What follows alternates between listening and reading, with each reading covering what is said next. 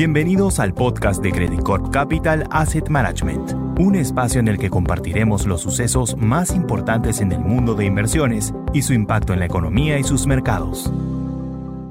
Hola, ¿cómo están? Soy Klaus Kenfe, Executive Director de Credit Corp Capital Asset Management y hoy día 21 de julio del 2023 tenemos un nuevo podcast sobre activos internacionales. Quería contarles que estas semanas el SP y las bolsas internacionales en general han alcanzado nuevos máximos del año, casi llegando a los máximos históricos que se alcanzaron dos años atrás, cercanos a 4.800 puntos en el S&P, con rentabilidades de la renta variable eh, mucho mejores de lo que anticipábamos inicialmente. Para que tengan un orden de magnitud, eh, el país que más ha rentado ha sido Argentina, que es un país bien, un, poco, un poco fuera de los mercados financieros, con un 40% de rentabilidad en la renta variable en dólares este año, seguido de mercados ya más importantes como México con un 28, Brasil con un 21, Chile con un 19,6 y Estados Unidos con un 19,5. Perú sigue a continuación con un 17,1% de rentabilidad y efectivamente tenemos muy muy buenas rentabilidades en Europa, Italia y España también con rentabilidades sobre el 20%. Así que efectivamente tenemos una sorpresa durante este año de rentabilidades increíblemente buenas. Esto se ha dado principalmente por dos motivos. Inicialmente por una baja en la inflación y una estabilidad en las tasas de interés, una Fed que si bien no ha terminado de subir las tasas, ya hemos visto cómo ha bajado el ritmo y el nivel de techo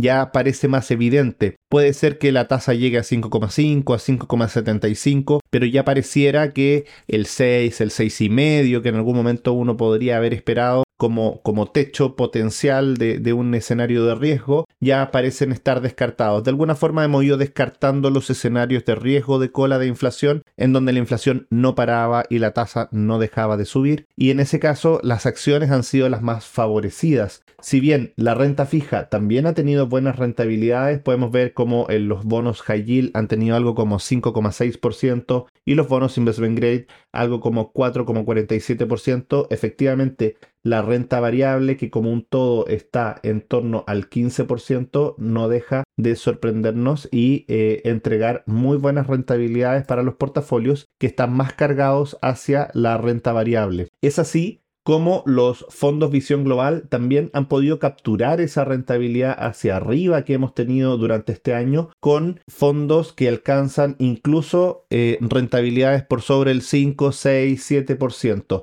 Para tener eh, niveles aproximados el fondo Visión 1 está un poco por sobre el 3%, el fondo 2 eh, algo sobre el 6% y el fondo 3 algo sobre el 8, 8,5%, destacando nuestro fondo de acciones globales que está un poco sobre el 13%, efectivamente capturando gran parte de esa subida, entendiendo que es un mix entre renta fija y renta variable. Creemos que es una muy buena noticia después de un año muy malo de rentabilidad del año pasado. Tenemos una recuperación de casi la mitad de esa caída ya en los primeros seis meses, seis meses y medio del año, lo cual nos anticipa lo que esperábamos, que la recuperación fuera más rápida que lo normal, producto de que la caída había sido más pronunciada de lo normal. Nuestra invitación es a mantenerse invertidos porque creemos que la velocidad de recuperación que hemos tenido se va a mantener en el tiempo y eso nos va a permitir no solo recuperar el capital inicial, sino que alcanzar las rentabilidades objetivos que teníamos al comienzo de la inversión. Así que